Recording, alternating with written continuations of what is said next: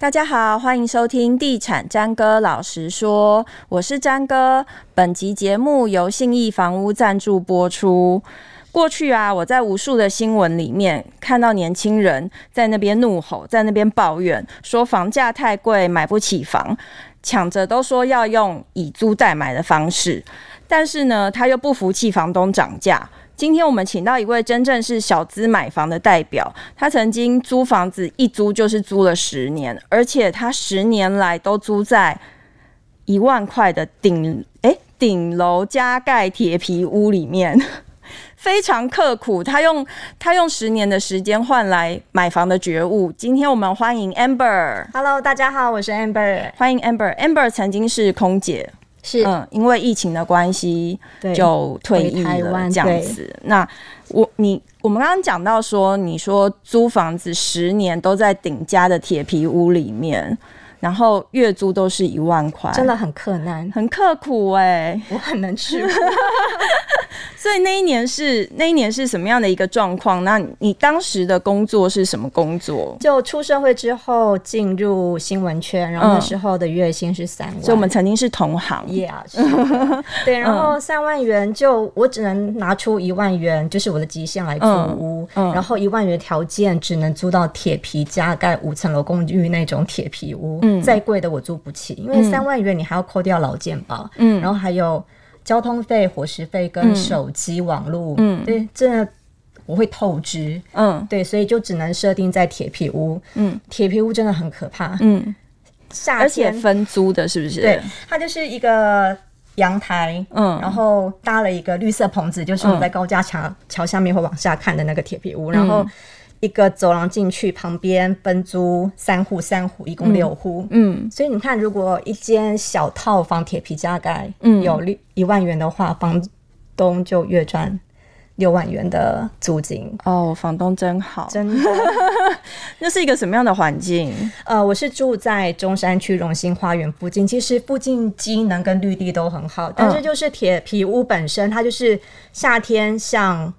热炉，嗯、冬天很冷，嗯、然后每次台风天的时候，那个强阵风，嗯、我都觉得我的屋子要被吹走了，被掀起，很可怕。嗯嗯、然后强大雨的时候，你会那个雨水落在铁皮上，你会听不到电视的声音，嗯、你把声音开到最大了，你还是听不到。嗯，对。嗯、然后再来就是没有对外窗，哈。没有窗，那很像监狱，真的很像监狱都有窗，整个暗蒙蒙。嗯，它只有对厕所的那个呃厕所有对外窗，所以我必须要把连接厕所跟房间的。呃，玻璃门打开才会有空气进来，嗯、所以我每次回到家就是感觉房间里就是一股浊气，那个二氧化碳在里面一直循环，真的，空气很不好，湿湿闷闷的感觉，湿湿闷闷的一个棉被发出来的味道。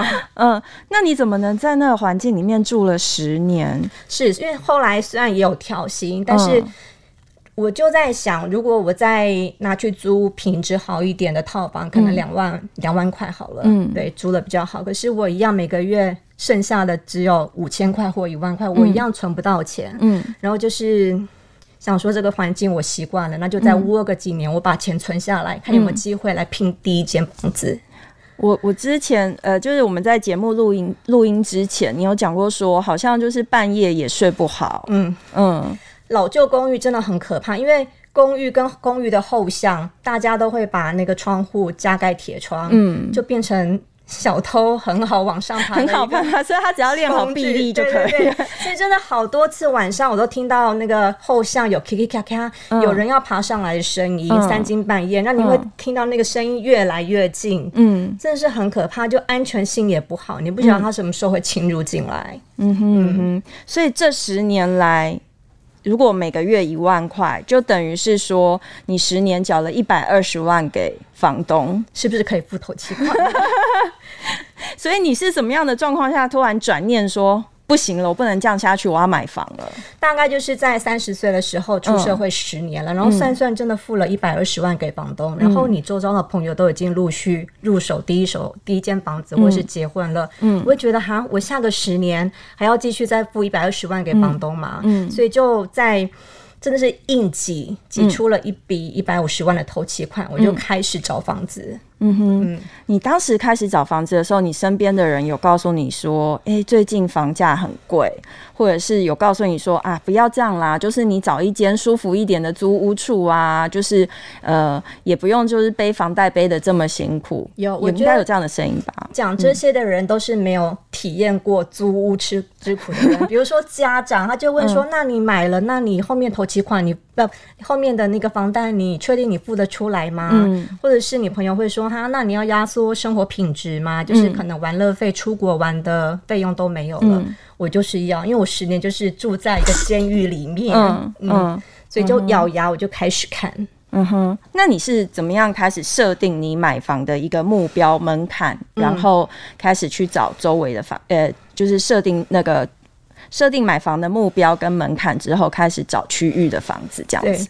当然是会从自己最熟悉的生活圈，就是我从附近看，嗯，然后都买不起，嗯，因为你看，如果头期款只是硬咬出来一百五十万的话，我贷到八成，嗯，我的上限就是只能买六百五十万条件以内的，嗯，在蛋黄区几乎是没有，完全不可能。然后我就想说，好，那我没有交通工具，我要走捷运沿线，嗯，那。离捷运站近的也都很贵，所以我又退而求其次，我想说好，那我顺着文湖线，嗯，看，因为我的上班的地方在内湖，内湖，对，嗯、然后从捷运站出来，再往山上走，步行十分钟，再看的物件。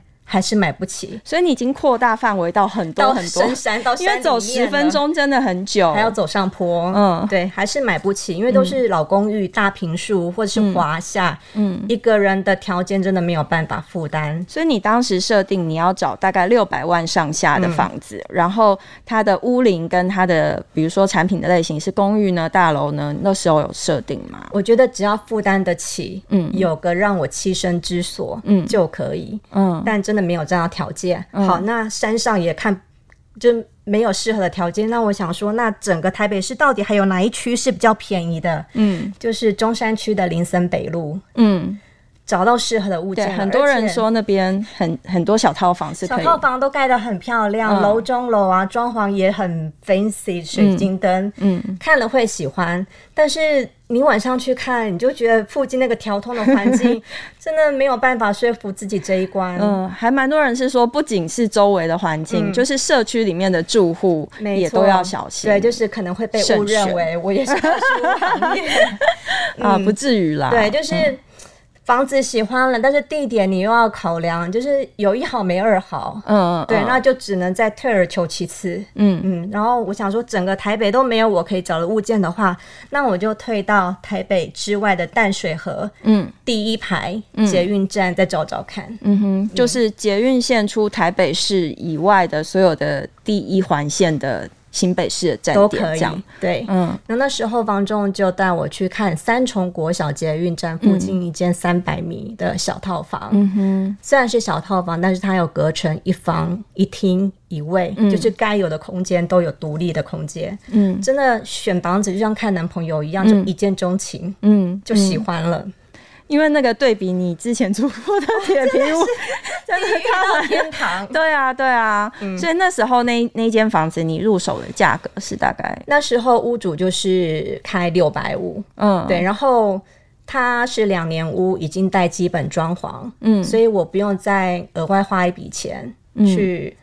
做收纳，我就觉得刚好符合我的条件，嗯，然后两年屋也很新，嗯，所以哎、欸、就觉得一切都中了，就天时地利人和，嗯哼嗯哼。所以六百五十万买在三重，然后那时候你买的平数大概是几平？它全幢十八平，室内十二。嗯，我真的第一次住到这么大空间的房子。对，六百五十万十八平，其实有车位吗？没有车位，没有车位。其实算下来也不算。太便宜，对，一瓶三十六。那时候我一看完，我就跟家里讲说：“哎、我想要下斡旋了。嗯”然后家人也不是很了解，他就觉得哈，三重这个地方三十、嗯、几万，你疯了吗？你要不要再看看？嗯，我就说我不要，我就尊重我的心意，我就是一定要买。嗯嗯，那时候还是为了这个事情，有跟家里有一些不愉快。嗯嗯，当时是几年前？十二年前，十二年前的三重三字头，嗯、因为的确是很多人会觉得疯了，对，我就是疯了的那一个。可是殊不知，十二年后的现在看三重五字头，你突然变成仙姑，有没有？未卜先知的能力。对对对，所以那个时候买了三重那间房之后，你有自住嘛？就是自住的用途有。嗯当别人都跟我讲说三十六万一平你买贵的时候，我一住进去我就去查他的实价登录，嗯、我发现屋主他是在预售的阶段买的，那时候买一平二十二，嗯，哇，我心里就想说，哇，盖两年，然后捷运通车两年，嗯、你刚好压在那个跟着国家建设走的那个氛围，嗯、四年一瓶就从二十二万涨到三十六万，而且还赚了你一瓶赚了你十四万，好好赚，嗯嗯嗯，对我就觉得哇，那。房子买在捷运站旁边不会错，嗯、而且那时候我搬进去是泸州线通车的第一年，是不是还有感觉很大的潜力？未来还有对对嗯，嗯，但是还是很难想象啦，因为你那时候入住了这个房子之后，之后还有什么样的计划嘛？就是有做其他的投资理财？没有，我就是领一份死薪水，嗯，然后房贷，你看我贷五百万，我每个月要还两万五，嗯，其实。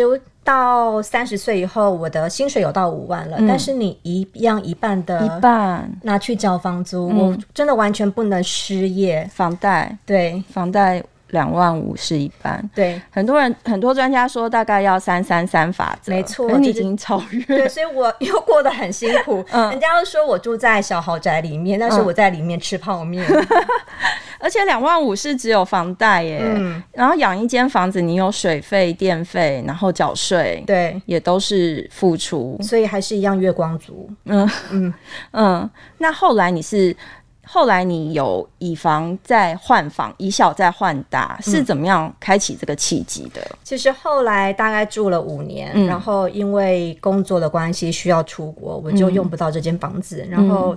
他的房贷对我来讲会是一笔负担，嗯、所以我就想说，那就租给别人吧。嗯，虽然很舍不得，因为那是你当房间房，对，嗯，但是他室内十二平的平数，他也没有办法租到两万五。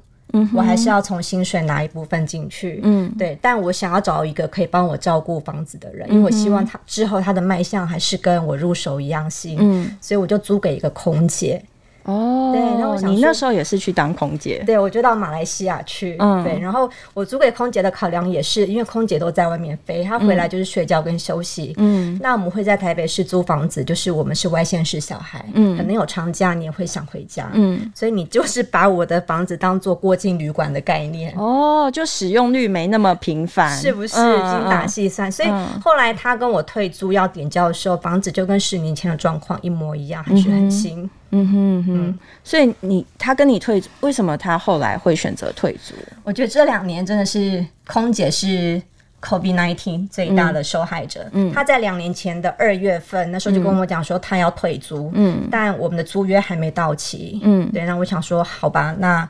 就不勉强，嗯，对，他就跟我说他要搬到宿舍，嗯，那我就飞回来跟他点交，嗯，点交的时候我就也约了房仲，就是来签专约。所以你是因为他退租想要卖吗？还是？因为我在国外工作，我就没有理由一定要进台北市落脚，嗯，然后这一笔。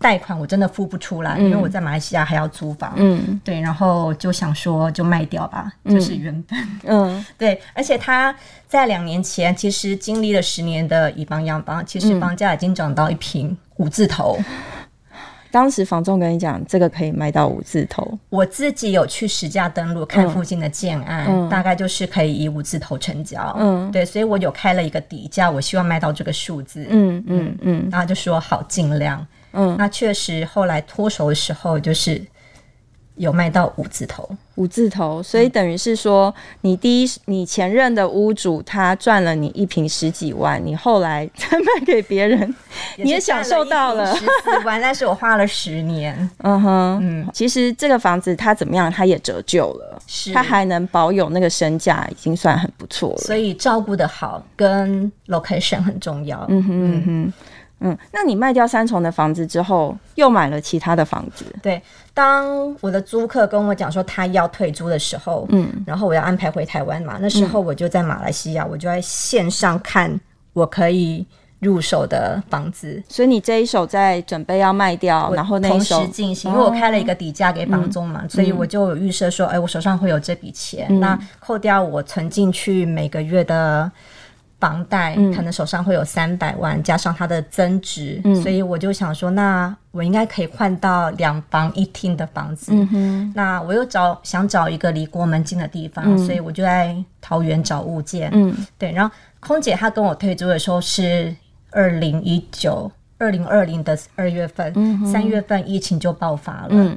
嗯我那个地方三重的小套房，因为地点很好，它不到一个月就成交。哇，好快！你还没找到新的？对，因为其实大家会想说，这一波的疫情会不会像 SARS 一样，房价会跌，大家都观望。嗯，对，然后就没想到就这么快。其实，就疫情跟房价完全这一次反而相反。对，对，对，对。所以你后来是怎么又找到桃园的房子？我就用那个 Google Map 去搜寻，就是。呃，去桃园机场也方便，然后去松山机场也方便的地方，嗯、哪里有交通工具？所以我就找了一个可以坐捷运，嗯、就是有未来捷运。可以坐客运，嗯，然后离桃园火车站有一公里内的距离的物件，嗯。哼，保家的案件，嗯嗯嗯，对，就地点好，嗯，对，然后我就在脸书上留言呐，跟他说我想要什么时候去看房子，然后就约了第一次去看，嗯哼，嗯，是预售屋，是预售屋，但我觉得就契机很好，因为我去看的时候，其实它已经到了快要交屋的阶段，嗯，所以我可以看到整个两房的格局，嗯哼，嗯哼，就是不会像只有看一张。平面图或样品去想象，对，所以我是看到真真实实的格局，嗯，我觉得可以，嗯哼，嗯。哼，所以就买了，嗯，就是拿呃卖掉三重房子的钱，然后当头期款，对，呃，第一次去看房的时候，我就有喜欢的物件，但是我没有表现的很明显，但是我就跟呃代销讲，就是。我必须要卖掉那个物件，我手上才有钱，嗯、所以这边就快要完销了。嗯、我也怕我买不到，嗯，因为最后几户。嗯、那还好，就是三重的房子很快在一个月内脱手，嗯，嗯对。然后一知道说哎成交了，我就跟代销再约第二次去签订，嗯哼。所以简单来说，就是你从一个呃十平的住居住的环境。而且是铁皮屋，然后换到了一个呃室内十二平，室内十二平的一个小豪宅，屋龄只有两年的电梯大楼，然后现在又换到了一个几平的两房一厅，两房一厅全幢三十，室内二十平一个人住，嗯哼嗯哼的空间，的空间，然后呢？刚开始是一个月付一万块，嗯，然后后来呃是一个月要付两万五的房贷，对，然后现在是那这一次我只有贷五成，我一个月缴一万八，嗯哼，就觉得轻松很多，轻松很多，而且又是大空间，嗯哼，其实这样看下来，其实是在整个买房的历程来说是越来越好，而且其实中间还是有赚到钱的，就倒吃甘蔗，就是对。就是一开始真的是会蛮辛苦的，嗯、你也不否认说，哎、欸，在你那个月领五万，然后要两万五的那段日子，就是呃月缴两万五的那段日子，真的也是很辛苦。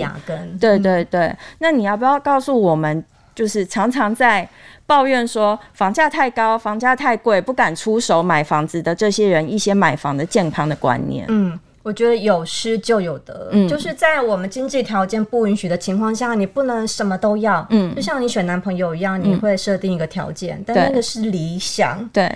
当我们要选房子的时候，房子也挑财力，嗯，我们就是无法 match 在一起，对。对。那要么你就继续挑，然后挑到房价一直涨，嗯，要么你就退两步，嗯，对，就是条件吻合了，那就先。求有再求好，嗯，嗯，就是选出你比较必要需要的那个关键条件。嗯、就像你想要高富帅，但高富帅 为什么要选你呢？对，大概是这个想法。然后还有就是，你好像也想要说，就是你后来第二次换的这个房子是保家建设。其实是我们在网络上常常看到一堆人在骂的保家建设，可是它真的很妙，一堆人骂。还是一堆人买，就是对，但我不是骂的那一个。其实，可是你一开始有没有刻板印象？我那时候对保家不认识，哦、那是我第一次研究预售屋。嗯。嗯，然后我就跟我朋友说讨论这个建案呢，然后他就找资料给我说，哈，保家会漏水，你确定吗？嗯，对，然后我就去爬之前的文，嗯，真的就有一些照片跟负面的文章出来，嗯，但是我就抱着我要亲自去求证那个记者的求证心理，我就亲自走一趟看看，对，然后我看到的是食品屋了，就对啊，就觉得没有那么糟。你有问他们这个问题吗？大家都说你们会漏水，我没有问。嗯，我没有，但是格局看起来就不错。那漏水的话，我觉得新成屋就是有个验屋阶段，嗯，该省的不是该花的钱就不能省，嗯，对，那就交给专业的来。所以有问题的时候，有有有问题的时候就第一时间解决，嗯。然后验屋公司他们也会去验漏水嘛，比如说第一次验的时候窗框，嗯，他就拿一个水龙头一直对着那个。窗户泼水，就模拟下大雨的情况。哎、嗯，果真十分钟之后，里面就渗水了，嗯、有渗进来。嗯，然后就记录下来，让建商去解决。第二次会复验，嗯，就没有这个情况了。嗯哼，所以会漏，可是我有给他一次机会，我有去找验屋公司把毛病挑出来。嗯哼，嗯哼，所以我觉得没有这么雷，而且我们能负担的确实就只有这样子的物件。嗯哼嗯哼，过去大家对保价有有所讨论，是因为它的。房子的 CP 值真的很高，就是它可能会相较于一般的建商，它是市场上可能相对比较低价的，但是不能这样说。但是因为低价有低价的品质，但你说的也有道理，就是你在厌恶的阶段，你就应该要把这些事情问题先揪出来，然后把它处理好。嗯、那我也有听说，其实保家的。售后服务不是那么差，基本上只要你有跟他提出问题，他都会去帮你把它解决掉。是，今天谢谢 Amber 来告诉我们说，一个小资族如何从呃月月收三万，然后住在顶家的一个铁皮屋里面，到可以住入住两房一厅的全新房子。这个励志的故事，大家可以把它记下来。当然，当然，当然，你也可以。继续保持你的 观念，继续存活下去。但是我们也是希望说，大家如果说真的有能力，可以做你资产上的配置啊，或者是做一些理财上面的规划，都是很不错。就是不要怕跨出那一步。谢谢 Amber，谢谢。以上节目由信义房屋赞助播出，拜拜，拜拜。